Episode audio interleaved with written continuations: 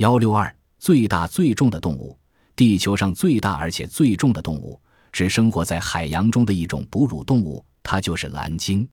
最大的蓝鲸有一百九十吨重，三十四米长，光舌头就有三吨重。鲸的外观看上去和鱼没有什么两样。有趣的是，鲸不属于鱼类，因为鱼用鳃呼吸，而鲸是用肺呼吸。它所生出的孩子不是卵，而是幼鲸。刚生下的幼鲸体长就有七十五米左右，重约六吨。经过七个月的哺乳喂养，体重就能增加到约二十三吨，体长也增长到约十六米。蓝鲸的嘴巴很奇怪，它没有牙齿，却长有八百多条硬硬的须板，好像一把巨大的梳子。